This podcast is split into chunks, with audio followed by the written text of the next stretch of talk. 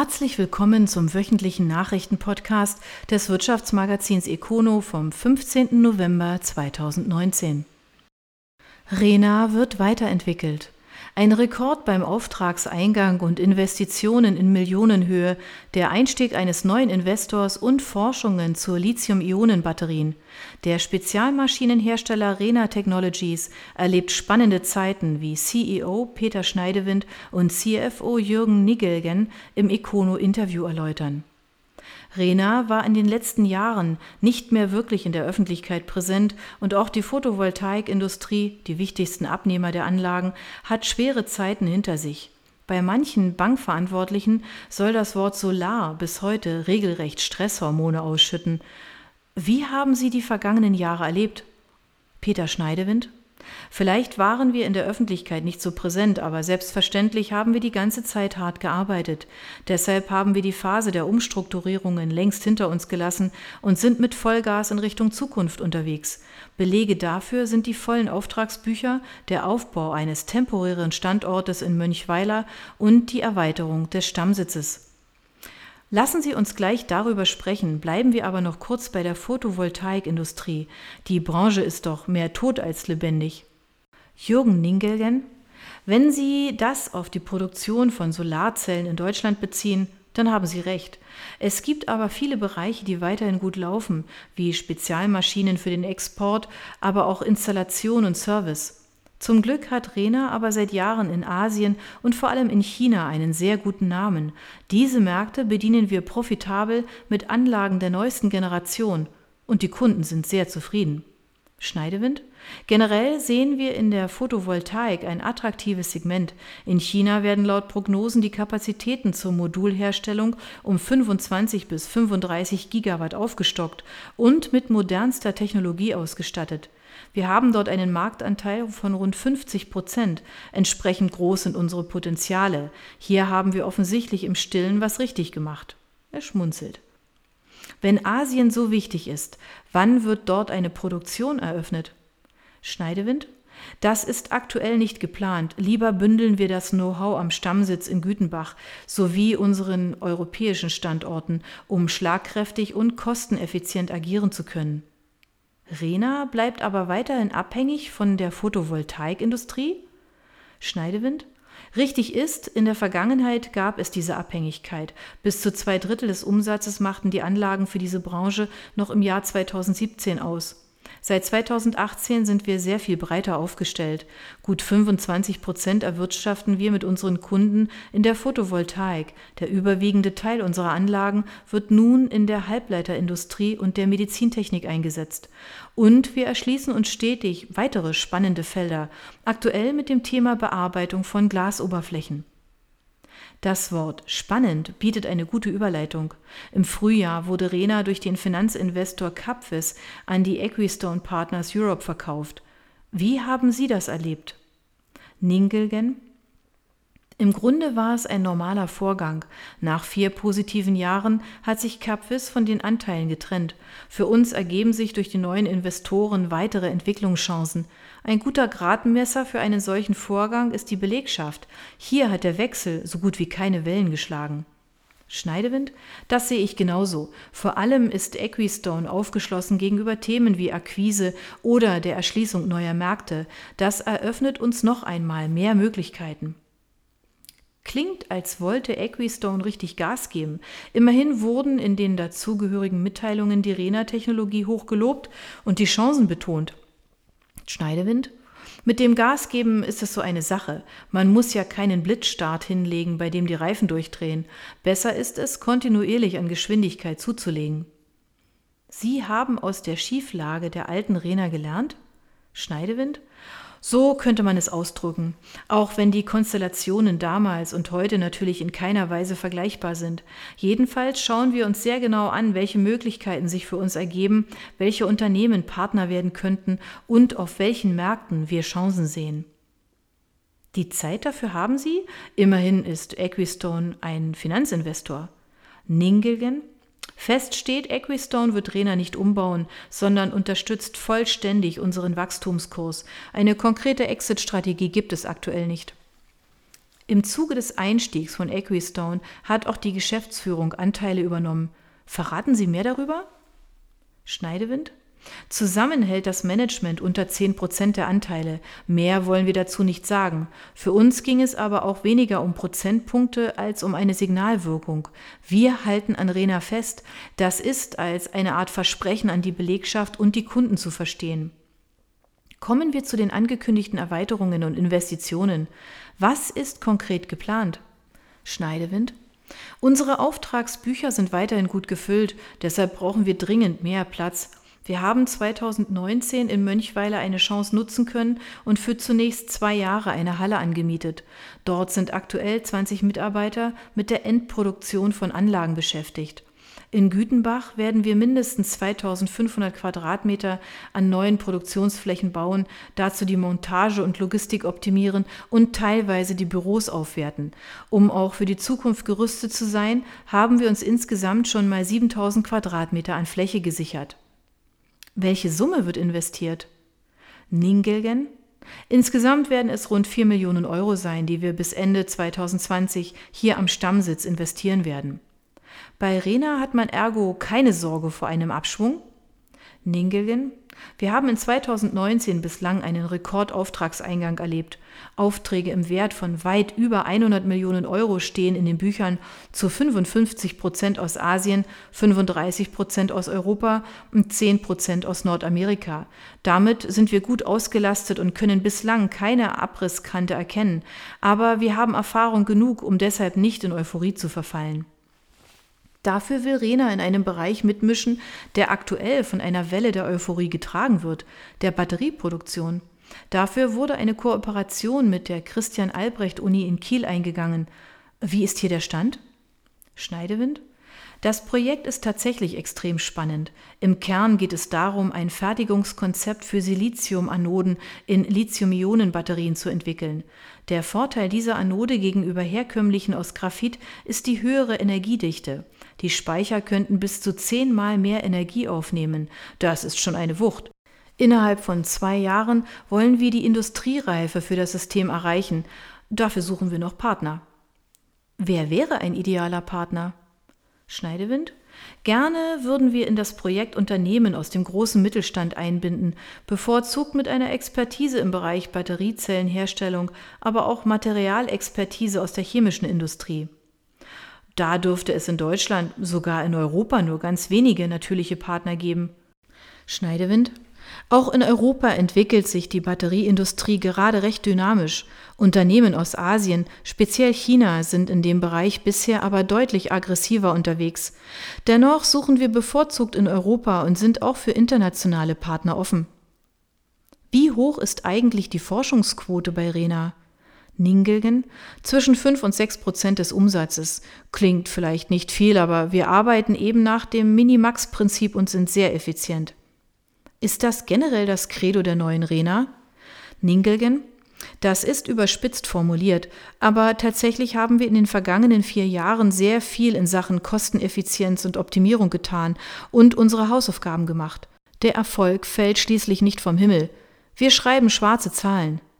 Herr Schneidewind, Herr Ningelgen, haben Sie besten Dank für das Gespräch.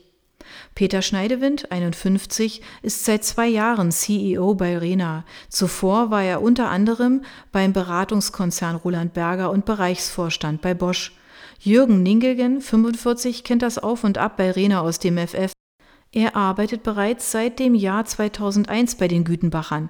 Seit zwei Jahren verantwortet er als CFO die Finanzen, IT und den Personalbereich. Die Rena Technologies ging nach der Übernahme durch Capvis im Jahr 2015 aus der insolventen Rena GmbH hervor. Heute gehört das Unternehmen wieder zu den führenden Herstellern von Anlagen für nasschemische Prozesse weltweit. Die Anlagen stehen bei Herstellern von Photovoltaikmodulen ebenso wie in der Halbleiterindustrie und der Medizintechnik. Auch Glashersteller setzen auf die Technologie um beispielsweise Oberflächen für Displays zu bearbeiten. Weltweit wurden bereits mehr als 3000 Anlagen installiert. Rena beschäftigt international 850 Mitarbeiter, davon 380 am Hauptsitz in Gütenbach. Die Gesamtleistung für das Jahr 2018 wird mit 122 Millionen Euro angegeben. Rottweil und die Bay Area. Der Investor Günther Eberhard hat seine Pläne für eine Hängebrücke zur Innenstadt radikal überarbeitet. Die Reaktionen darauf sind typisch. Rottweil. Ein Raunen ging durch die Gremien, als der Unternehmer Günther Eberhard seine neuen Pläne für eine Hängebrücke zwischen dem ThyssenKrupp-Testturm und der Innenstadt vorstellte. Ein Raunen im überwiegend positiven Sinne. Ist die gewählte Linie der Konstruktion quer über das Neckartal ohnehin schon spektakulär, so bekommt das Bauwerk nun noch ein architektonisches Highlight mit einem roten, 60 Meter hohen Pylon. Dadurch komme die Brücke mit dem Titel Neckarline nach Angaben des Projektleiters Roland Haag ohne weiteren Brückenpfeiler aus. Angesichts der gewählten Architektur fühlte sich mancher Gemeinderat an ein anderes Wahrzeichen erinnert die Golden Gate Bridge am Eingang zur Bay Area in San Francisco. Kein schlechter Vergleich, zumal der erste Entwurf gegenüber dem jetzt vorgestellten sehr nüchtern herkam. Wobei die positiven Reaktionen auf die überarbeitete Planung typisch für Rottweil sind. Die Bürger und Gemeinderäte haben nicht nur den Bau eines Gefängnisses befürwortet und den Testturm positiv begleitet. Auch das Hängebrückenprojekt wird seit der ersten Vorstellung im Jahr 2016 überwiegend wohlwollend betrachtet. Immerhin votierten satte 72 Prozent im Rahmen eines Bürgerbegehrens pro Brücke. Die Wahlbeteiligung lag bei 48,4 Prozent, das nötige Quorum lag bei 20 Prozent. Allerdings gab es in der Zwischenzeit einige Ungereimtheiten und vor allem durch das vorgezogene Beteiligungsverfahren eine ganze Reihe von Einsprüchen und Hinweisen von Seiten des Denkmal- und Naturschutzes, die es zu berücksichtigen galt. Auf 800 Seiten ist inzwischen die Akte rund um das Vorhaben angewachsen, wie Rottweils Oberbürgermeister Ralf Bross die Anforderungen an das Vorhaben umschrieb. In der nun vorgestellten Planung mit dem Pylon wurde auf das Verfahren reagiert. Bis zum 22. November läuft noch die Offenlegung. Anschließend wird der Bebauungsplan nochmal angepasst und der Bauantrag eingereicht, lautet der Zeitplan des Investors. Mit der Genehmigung wird Anfang des kommenden Jahres gerechnet. Projektleiter Haag nach der Genehmigung rechnen wir mit gut 15 bis 20 Monaten Bauzeit. Bei der Vorstellung des Projektes rechnete der Investor Günther Eberhard mit einer Bausumme in Höhe von rund 6 Millionen Euro. Inzwischen hat der Unternehmer, der mit seinen Spezialisten für den Bewährungsbau auch beim Bau des Testturms beteiligt war, Erfahrung mit Hängebrücken. Mitte 2018 hat er die Wildline in Bad Wildbad eröffnet. Hermle, das Plus vor dem Minus. Die Maschinenfabrik legt beim Umsatz zu, doch man spürt bereits den Abschwung. Drastische Maßnahmen plant man aber nicht. Gosheim. Die Maschinenfabrik Berthold Hermle hat in den ersten neun Monaten des laufenden Jahres beim Umsatz um 5,6 Prozent gegenüber dem Vorjahreszeitraum zugelegt. Konkret stieg die Kennzahl von 316,6 Millionen Euro auf 334,3 Millionen Euro, wobei das Inland mit einem Plus von 13,9 Prozent für mehr Umsatz sorgte, während das Ausland leicht unter dem Vorjahreswert lag. Umgekehrt verhält es sich indes in Sachen Auftragseingang. Während die Bestellungen aus dem Ausland im genannten Zeitraum um 2,4 Prozent auf 200 Millionen Euro nur moderat zurückgingen, brachen die aus dem Inland um 24,5 Prozent auf 124,5 Millionen Euro geradezu ein. Allerdings hat man diese Zahlen bei Hermle nach eigenen Aussagen durchaus aus den bekannten Gründen von Unsicherheiten bis Automobiltransformation erwartet. Der Auftragsbestand sank damit Ende September auf 138,1 Millionen Euro, Vorjahreszeitraum 178,2 Millionen Euro. Damit ist klar, noch laufen Produktion und Auslieferung bei Hermle auf Hochtouren, ablesbar unter anderem an der Zahl der Mitarbeiter, die um 78 Personen auf 1313 Menschen wuchs Allerdings steuern die Verantwortlichen angesichts der sich abzeichnenden Flaute gegen und haben damit begonnen, frei werdende Stellen womöglich nicht mehr zu besetzen. Zudem könne man dank Gleitzeitkonten und Überstunden bei Bedarf die Produktionskapazitäten sehr flexibel anpassen. Hektik bricht also auf dem Heuberg trotz Auftragsrückgang nicht aus. Die Maschinenfabrik Berthold Hermle gehört nach eigenen Aussagen zu den weltweit führenden Herstellern von Fräsmaschinen und Bearbeitungszentren. Die Maschinen kommen quer durch alle Branchen zum Einsatz. Im Jahr 2018 erwirtschaftete die AG einen Umsatz von 452,9 Millionen Euro. Celanese wertet Wehr auf. Der Kunststoffspezialist investiert einen Millionenbetrag. Der Standort emanzipiert sich, so Betriebsleiter Thomas Drexle. Wehr. Der US-amerikanische Chemiekonzern Celanese investiert drei Millionen Euro in den Standort Wehr. Der Südkurier hat zuerst über das Vorhaben berichtet. Mit dem Geld werden unter anderem die Produktion neu strukturiert, neue Lagerflächen geschaffen, ein Produktionsbüro und ein Waschraum geschaffen sowie die Dachkonstruktion saniert. Parallel wird eine neue Linie zur Polyamidproduktion aufgebaut. Obendrein hat das Werk mit rund 30 Mitarbeitern bereits von der Schließung zweier Werke des Konzerns in Italien profitiert. Der Standort emanzipiert sich, resümiert Betriebsleiter Thomas Drexle. Das Werk in Wehr geht auf eine 1949 gegründete Produktionsstätte zum Recycling von Kunststofffasern von Teppichen und Strumpfhosen zurück. Die Aufbereitung ist bis heute die Kernkompetenz am Standort. Unter anderem werden Abfälle aus der Herstellung von Airbags recycelt. Die aufbereiteten Rohstoffe werden dann in unterschiedlichsten Branchen eingesetzt. Nach verschiedenen Eigentümerwechseln gehört das Werk seit 2017 dem Celanese-Konzern.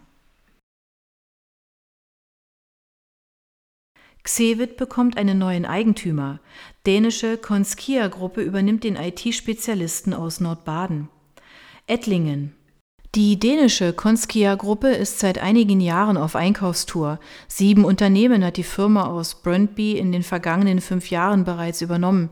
Nun schnappen die Dänen sich einen Spezialisten aus dem deutschen Südwesten. Das IT-Unternehmen Xevit aus Baden-Württemberg. Xewitt wird heute noch von seinen vier Gründern geführt. Jochen Faas, Stefan Kirchmann, Frank Nagel und Klaus Lorenz haben gemeinsam ein Unternehmen aufgebaut, das rund 110 Mitarbeiter beschäftigt und einen Umsatz von 40 Millionen Euro einspielt. Konskia ist um ein Vielfaches größer. Auch durch die Übernahmen hat sich der Umsatz in den vergangenen fünf Jahren vervierfacht.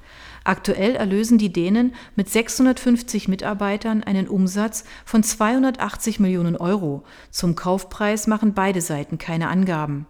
Xevit ist ein Spezialist für Softwarelösungen des US-Konzerns Cisco. Hier hat auch Konskia einen Fokus. Xevit adaptiert die Standardlösungen für Kunden aus der Medizin oder dem Finanzwesen, das Bankberatungsgespräch per Computer oder die Operation per Telemedizin werden mit maßgeschneiderten Softwarelösungen aus Ettlingen durchgeführt. Technotanzgruppe leidet unter IT-Problemen. Nach der Einführung einer neuen Software gehen die Umsätze zurück. Was bedeutet das für den Standort in Baden-Baden? Baden-Baden. Der Technotrans-Konzern hat eine enttäuschende Zwischenbilanz vorgelegt. Nach den ersten neun Monaten ist der Umsatz des börsennotierten Unternehmens um sechs Prozent gesunken. Auch die Erträge liegen deutlich unter dem Vorjahr und hinken hinter den Erwartungen zurück. Die Folge eine Gewinnwarnung. Die bisherigen Ziele für das laufende Jahr hat Technotrans kassiert. Der Umsatz werde rund 205 Millionen Euro erreichen und somit um 10 Prozent geringer ausfallen als bislang angenommen. Auch der Gewinn wird geringer ausfallen. Nach neun Monaten steht unter dem Strich noch ein Plus von 4,8 Millionen Euro, gut die Hälfte weniger als im Vorjahr. Die Probleme stammen von der Konzerntochter GWD. Dort wurde vor kurzem die ERP-Software ausgewechselt, mit vielen Kinderkrankheiten und Startschwierigkeiten. Die gute Nachricht? Aufträge gibt es bei GWD genug, sie müssten nur abgearbeitet werden. Die Thermotech in Baden-Baden hat im Sommer ihr neues Werk in Baden-Baden bezogen. Hier sei alles planmäßig verlaufen, teilt die Unternehmensgruppe mit. Auch die neue Fabrik solle nun einen Beitrag leisten, dass bei Technotrans in Zukunft wieder effizienter und damit erfolgreicher gearbeitet wird. Die Probleme bei der GWD sollen bis zum kommenden Frühjahr behoben sein. Ganter stellt sich neu auf. Der Spezialist für Innenausbauten schließt und verkauft Standorte, baut neue Geschäftsfelder auf und Gründer Michael Ganter bekommt eine neue Aufgabe. Waldkirch. Gut drei Jahre hat die Ganter-Gruppe für die Neustrukturierung benötigt. Jetzt steht die neue Ausrichtung. Der Kern?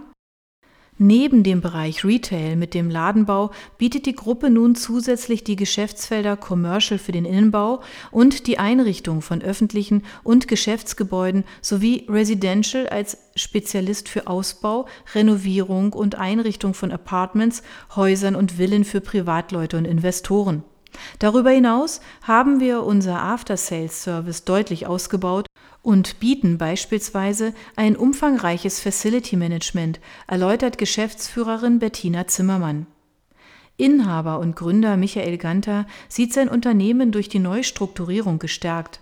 Wir bauen dabei auf unsere 25-jährige Erfahrung und auf die guten Kontakte zu Architekten, Gestaltern und Investoren auf.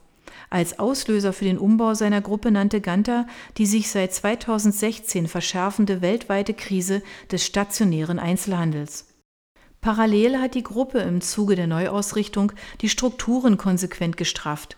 Die Standorte in New York und London wurden geschlossen, die in Shanghai und Hongkong per Management-Buyouts an den langjährigen Geschäftsführer verkauft. Die Ländergesellschaften in Frankreich, Italien und der Schweiz bleiben hingegen aktiv und werden seit 2017 zusammen mit dem Ganter Interior unter dem Dach der Ganter Construction Interiors geführt. Obendrein hat die Gruppe nun eine neue Führung. Neben der langjährigen Ganter Interior Geschäftsführerin Bettina Zimmermann ist Peter Pent im Mai 2019 zur Geschäftsführung hinzugestoßen. Ausgeschieden ist dafür offenkundig Felix Mathiowetz der wie Zimmermann seit 2016 in Verantwortung stand. Ebenfalls raus aus der Geschäftsführung ist Michael Ganter. Er steht nun einem neu gegründeten Beirat vor. Ich will mehr am Unternehmen statt im Unternehmen arbeiten. Im Beirat kann ich mich zusammen mit hochkarätigen Experten der strategischen Weiterentwicklung des Unternehmens widmen. Neben Ganter gehören dem Beirat der Wirtschaftsrechtler Thorsten Gohlke sowie Gerd Zimmermann an. Letzterer war Generalbevollmächtigter des Gesellschafters der Heinrich-Schmidt-Gruppe. Abgesehen von den strategischen Umbauarbeiten innerhalb der Gruppe waren die Bereiche auch operativ tätig. Kurz vor der Fertigstellung befindet sich der Ganter Tower in Tauberbischofsheim. Das siebenstöckige Gebäude über dem Taubertal bezieht die dortige Niederlassung selbst. Daneben wurde der Neubau der Alpenrose in Andermatt abgeschlossen. Mitten in der Realisierung ist zudem das Seniorenprojekt Sonnenhöhe in Breitnau. Zusammen mit der Gemeinde realisiert Ganter auf einem Grundstück mit 23.000 Quadratmeter Fläche ein integriertes Konzept für altersgerechtes Wohnen mit samt Dienstleistungen, Kaffee, Wohngruppen und Wohnungen. Der erste Bauabschnitt soll im Sommer 2020 eröffnet werden. Die Ganter-Gruppe wurde 1995 als Zwei-Mann-Unternehmen gegründet und ist heute ein Spezialist rund um den Innenausbau. Im Geschäftsjahr 2018-2019 beschäftigte die Gruppe nach eigenen Angaben rund 300 Mitarbeiter und erwirtschaftete einen Umsatz in Höhe von 120 Millionen Euro. Parschall kooperiert mit Start-up. Der Hersteller von Betonschalungen setzt auf die Technologie von Sensohive und steigt so in den IoT-Markt ein. Steinach die Paschal-Gruppe kooperiert mit dem dänischen Technologie-Startup Sensohive. Das Unternehmen aus Dänemark hat 2017 das System Maturix an den Start gebracht. Die Hard- und Softwarelösung ermöglicht die Echtzeitüberwachung der Betonfestigkeit. Dadurch kann die Bauleitung effizient entscheiden, wann es nach dem Betonieren auf der Baustelle weitergehen kann. Erstmals hat Paschal das System im Rahmen der Bauchfachmesse Bauma in diesem Jahr am eigenen Stand präsentiert. Danach war die Nachfrage enorm, so Paschal Vertriebsleiter Thorsten Schremp. Für den Schalungshersteller bedeutet die Kooperation zugleich nach eigenen Aussagen der Startschuss in Sachen IoT, also des Internets der Dinge. Vor der Kooperation hat man gemeinsam in Deutschland eine Textbaustelle erfolgreich abgewickelt. Paschal wurde 1964 in Steinach im Schwarzwald gegründet und gehört heute zu den führenden Komplettanbietern rund um Schalungen für den Betonbau. Im Jahr 2017 hat die Gruppe mit 94 Mitarbeitern rund 25,9 Millionen Euro umgesetzt. Capri-Sun füllt das Geschäft um. Der Getränkehersteller steht vor zwei Herausforderungen: Strohhalme und Lizenzen.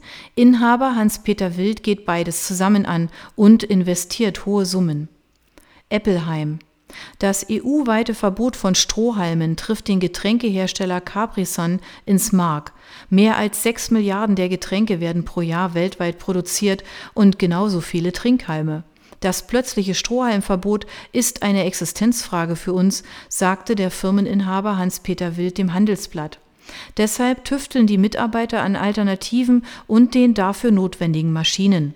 Wild die Umstellung ist ein riesiger Akt für uns mit beachtlichen Kosten, wobei das Unternehmen nicht nur an neuartigen Strohhalmen arbeitet, sondern auch an Alternativen für die ikonische Verpackung aus Alu-Verbundmaterial.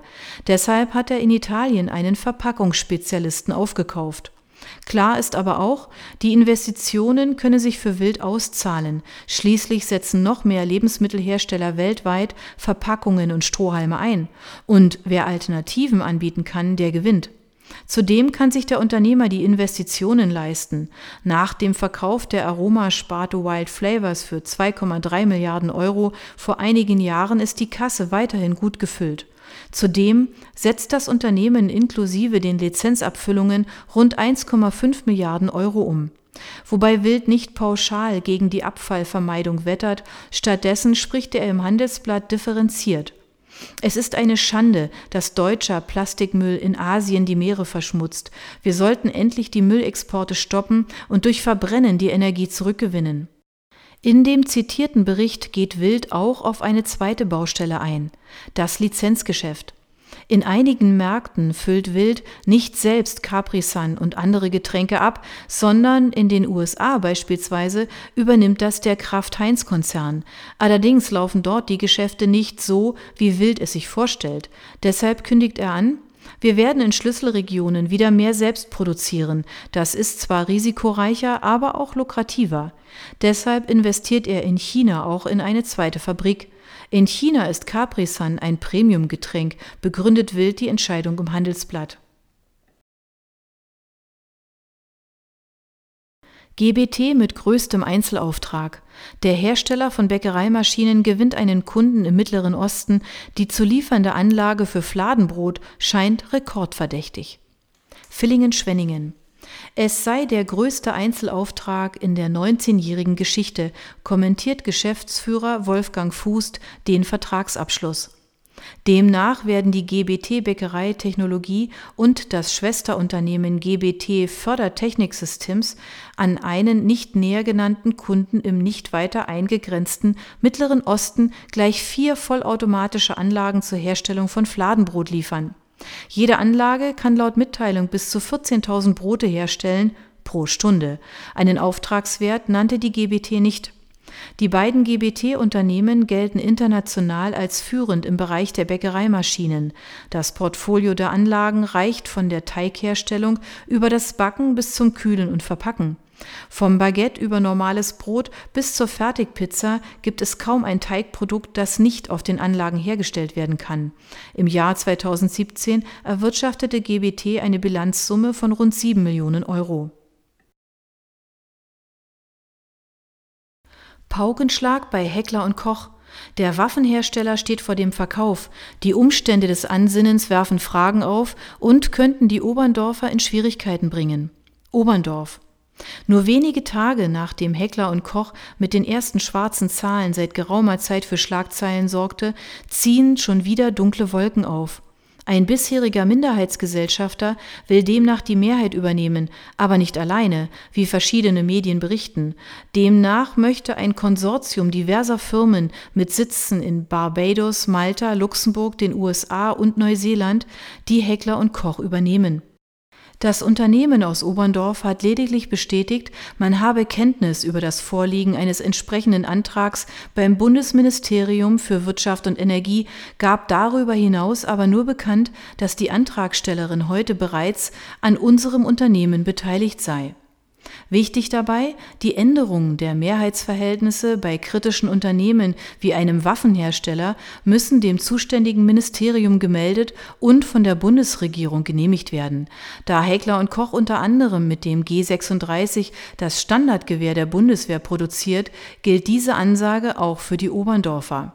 Aus zwei Gründen kommen die Schlagzeilen für Heckler und Koch aktuell zur Unzeit.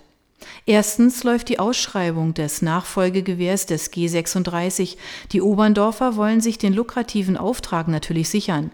Das bunte Firmenkonglomerat, das die neue Mehrheit anstrebt, könnte hier einen Strich durch die Rechnung machen. Von Seiten der Bundespolitik jedenfalls gab es bereits verschnupfte Reaktionen.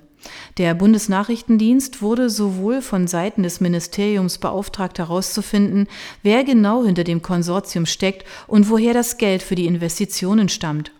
Zweitens trifft sich Heckler und Koch aktuell mit einem ehemaligen Geschäftsführer vor Gericht. Konkret geht es um eine Klausel im Arbeitsvertrag. Sollten sich kurz gesagt die Eigentümerverhältnisse ändern, stehen dem damaligen Chef Gelder in Höhe von 500.000 Euro zu. Detailliert hatte der ehemalige Geschäftsführer schon vor zwei Jahren öffentlich gemacht, dass ein anderer als der offizielle Mehrheitsgesellschafter Andreas Heschen das Sagen habe, an Sitzungen des Aufsichtsrates teilgenommen hat und sich als Vertreter der Anteilseigner vorgestellt habe. Erst vor wenigen Tagen sah sich Heschen vor diesem Hintergrund genötigt, öffentlich zu beteuern, dass er weiterhin die Mehrheit an Heckler und Koch halte und sein Stimmrecht ausübe. Pikant dabei, schon vor zwei Jahren kursierte rund um die Fragestellung, wem eigentlich Heckler Koch gehört, der Name Nicolas Walewski. Der Geschäftsmann mit französischen Wurzeln hat die Vermögensverwaltung Alcan Asset Management mit Sitz in London gegründet und gilt als Weggefährte von Andreas Heschen. Auch beim jetzt bekannt gewordenen Übernahmevorstoß taucht der Name Walewski wieder auf. Da der Antrag auf Übernahme bereits vor mehr als einem Jahr gestellt wurde, Walewski hat offenbar inzwischen auch in Berlin vorgefühlt, wie der Prozess beschleunigt werden könnte, ist es natürlich denkbar, dass durch den Vorgang bereits bestehende Fakten legitimiert werden sollen. Spekulativ könnte man es so ausdrücken. Andreas Heschen pocht zwar darauf, weiterhin Mehrheitsaktionär zu sein, das sagt aber nichts darüber aus, ob die Aktien nicht eventuell beispielsweise als Sicherheit für einen anderen Investoren dienen. Formal stimmt die Aussage von Heschen dann weiterhin. Immerhin hat der Unternehmer nach eigener Aussage in den vergangenen Jahren 105 Millionen Euro der chronisch klammen Heckler und Koch zur Verfügung gestellt. Von anderen Investoren kamen laut nicht widersprochenen Berichten weitere 80 Millionen Euro, die unter Garantie vor der Überweisung mit Sicherheiten unterlegt worden sind. Man darf ergo gespannt sein, wie der Vorstoß des Firmenkonglomerats am Ende ausgeht. Für Heckler Koch jedenfalls wäre es wichtig, in ruhige Fahrwasser zu kommen. Immerhin sind die Auftragsbücher voll, die mehr als 900 Mitarbeiter stehen hinter der Firma und die ersten neun Monate des laufenden Jahres wurden mit einem Plus von 1,3 Millionen Euro abgeschlossen. Der Schuldenberg in Höhe von rund 293 Millionen Euro schreit indes aber ebenfalls nach einer Lösung. Conrad Technologies hat in die Tiefe investiert. Elektronikhersteller eröffnet neue Fabrik in Villingen-Schwenningen. Villingen-Schwenningen. Der Elektronikhersteller Conrad Technologies hat seine neue Produktion in Villingen-Schwenningen in Betrieb genommen. Das neue Werk hat eine Fläche von gut 2000 Quadratmetern. Der Schwerpunkt liegt hier auf der Metallverarbeitung. Wie viel Geld die neue Fabrik gekostet hat, verrät das Unternehmen allerdings nicht. Mit dieser Investition stärke man die Kompetenz im Unternehmen, sagt Geschäftsführer Michael Konrad. Die Produktionsstätte in Villingen-Schwenningen wird unsere Metallbearbeitung während des gesamten Schneide-, Biege- und Montageprozesses durchführen. Jetzt können wir die Metallrahmen für unsere Testsysteme effizient im eigenen Haus produzieren. Das sei eine wichtige Investition in die Fertigungstiefe des Unternehmens, die strategisch wichtig sei. Conrad Technologies ist ein weltweiter Anbieter von automatisierten, plattformbasierten Testsystemen. Diese werden von Herstellern auf der ganzen Welt eingesetzt, in der Luft- und Raumfahrt, in der Autoindustrie, bei Haushaltselektronik oder in der Halbleiterindustrie kommen die Testgeräte von Conrad zum Einsatz. Mit der digitalen Vernetzung hat das inhabergeführte Unternehmen sich auch im IT-Bereich stärker aufgestellt und bietet eine Plattform zu den Geräten an.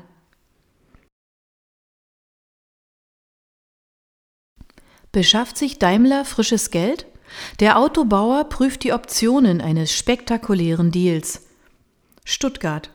Der Autobauer Daimler prüft den Verkauf von zwei Bürogebäuden im Raum Stuttgart. Das hat ein Unternehmenssprecher dem Immobiliendienst Thomas Daly bestätigt. Der Branchendienst geht davon aus, dass ein solcher Deal das größte gewerbliche Immobiliengeschäft in ganz Stuttgart werden würde. Laut Bericht prüft Daimler zum Beispiel, den neuen Bürocampus Office V in Stuttgart-Vaihingen zu verkaufen und dann zurückzumieten. Dieser Sale-and-Lease-Back-Deal würde kurzfristig bares Geld in die Kassen spülen. Daimler baut in Vaihingen auf einem vier Hektar großen Grundstück Raum für rund 4500 Mitarbeiter. Baustart war vor gut zwei Jahren. Die Investitionssumme gibt der Autokonzern mit rund 200 Millionen Euro an. Welches das zweite Objekt ist, ist nicht bekannt. Thomas Daly geht davon aus, dass Daimler über den Verkauf rund 600 Millionen Euro einnehmen könnte. Hackathon baut die Spitze um. Geschäftsleitung wird anders aufgestellt. Fünf Topmanager sind weg. Sulzburg. Der Rauchmelderhersteller Hackathon stellt sich an der Spitze neu auf. Nach dem Abschied von Marketingchef Andreas Seltmann sickern nun weitere Informationen über den Umbau der Führungsriege durch. Demnach haben faktisch vier weitere Mitglieder der Geschäftsleitung das Unternehmen verlassen. Der Abschied Seltmanns Ende Juni wurde offen kommuniziert. Bei anderen Topmanagern gibt sich Hekatron etwas bedeckter. So haben auch Forschungschef Gerold Staus, Personalleiter Matthias Lehmann und Chief Financial Officer Heiner Helmers das Unternehmen verlassen. Rudi Sarter, der ehemalige Leiter der Materialwirtschaft, ist im Ruhestand. Das Unternehmen hat das auf Anfrage bestätigt. Der Hekatron-Konzern ist in zwei Gesellschaften aufgegliedert. Die von Peter Umberger geführte Hekatron Vertriebs GmbH HVG und die Hekatron Technik GmbH HTG unter Michael Roth. Die Geschäftsleitung der Gruppe besteht neben den beiden Geschäftsführern aus 17 weiteren Managern, darunter nur eine Frau, Johanna Kübler-Hofhansel, Leiterin Distribution bei der HTG. Die geringe Frauenquote sei ein Makel, räumt Umberger ein. Intern gebe es aber Bestrebungen, dies zu ändern. Umberger, 62, ist seit 35 Jahren bei Hackathon, davon 17 als Geschäftsführer. Bis vor wenigen Jahren war er auch noch Gesamtvertriebsleiter. Das ist heute Christian Rudolph. Wann genau Umberger sich aus dem operativen Geschäft zurückzieht, steht noch nicht fest. Ein Datum gibt es noch nicht, so Umberger. Neben einem sich abzeichnenden Führungswechsel ist auch der technologische Wandel ein Thema, das die Organisation beschäftigt. So ist Tobias Fuchs, der die digitale Transformation verantwortet, erst seit Anfang 2018 in der Geschäftsleitung.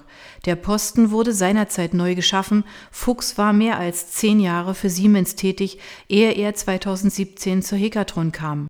Die Stellen von Helmers, Staus und Lehmann wurden bisher nur interimistisch besetzt. Den Abgang Seltmanns werde man durch die Schaffung einer Stabstelle kompensieren, die Oliver Konrad leiten soll. Er berichtet direkt an Peter Umberger. Konrad ist seit gut vier Jahren im Unternehmen. Der Nachfolger von Rudi Sarter ist Carsten Brandt. Zwei weitere Manager, Josef Kohmann und Jackie Goyal, gehen nächstes Jahr in Rente. Mittelfristig werde die Geschäftsleitung aus weniger Köpfen bestehen, so Umberger, vor allem weil es organisatorisch sinnvoll sei, gewisse Bereiche zusammenzulegen. Eine Vorgabe vom Mutterkonzern aus der Schweiz, der Securitas-Gruppe, gebe es hier aber nicht. Wir dürfen selbst unternehmerisch handeln. Die digitale Transformation ist auch ein guter Grund für Abgänge. Andreas Seltmann etwa räumt einigermaßen offen ein, dass dieser radikale Umbruch nicht den Plänen für seine weitere Karriere entspricht. Er hat nun ein Buch geschrieben, einen Ratgeber für Väter, stark persönlich geprägt. Offiziell steht Seltmann aber noch auf der Gehaltsliste von Hekatron. Dass ein Unternehmen einem langjährigen Mitarbeiter, der einen Neuanfang wagt oder wagen muss, noch eine bezahlte Auszeit gönnt, ist nicht unüblich. Seltmann wird künftig unter anderem als Moderator für Veranstaltungen arbeiten. Hekatron werde zum Kundenkreis zählen, bestätigt Umberger. Hekatron zählt mit knapp 900 Mitarbeitern zu den größten industriellen Arbeitgebern Südbadens. Das Unternehmen aus Sulzburg hat zuletzt einen Umsatz von 178 Millionen Euro eingespielt. Für 2019 geht Umberger von einem Wachstum von 5 bis 10 Prozent aus, also auf bis zu 195 Millionen Euro. Das waren die Nachrichten des Wirtschaftsmagazins Econo vom 15. November 2019. Ihnen gefällt unser Podcast? Dann abonnieren Sie ihn doch ganz einfach. Sie finden uns auf Spotify, iTunes, SoundCloud und vielen anderen Plattformen. Sie möchten mehr zu Personalien, Events oder verschiedenen innovativen Themenschwerpunkten erfahren? Dann schauen Sie doch bei uns auf econo.de vorbei. Wir freuen uns auf Sie.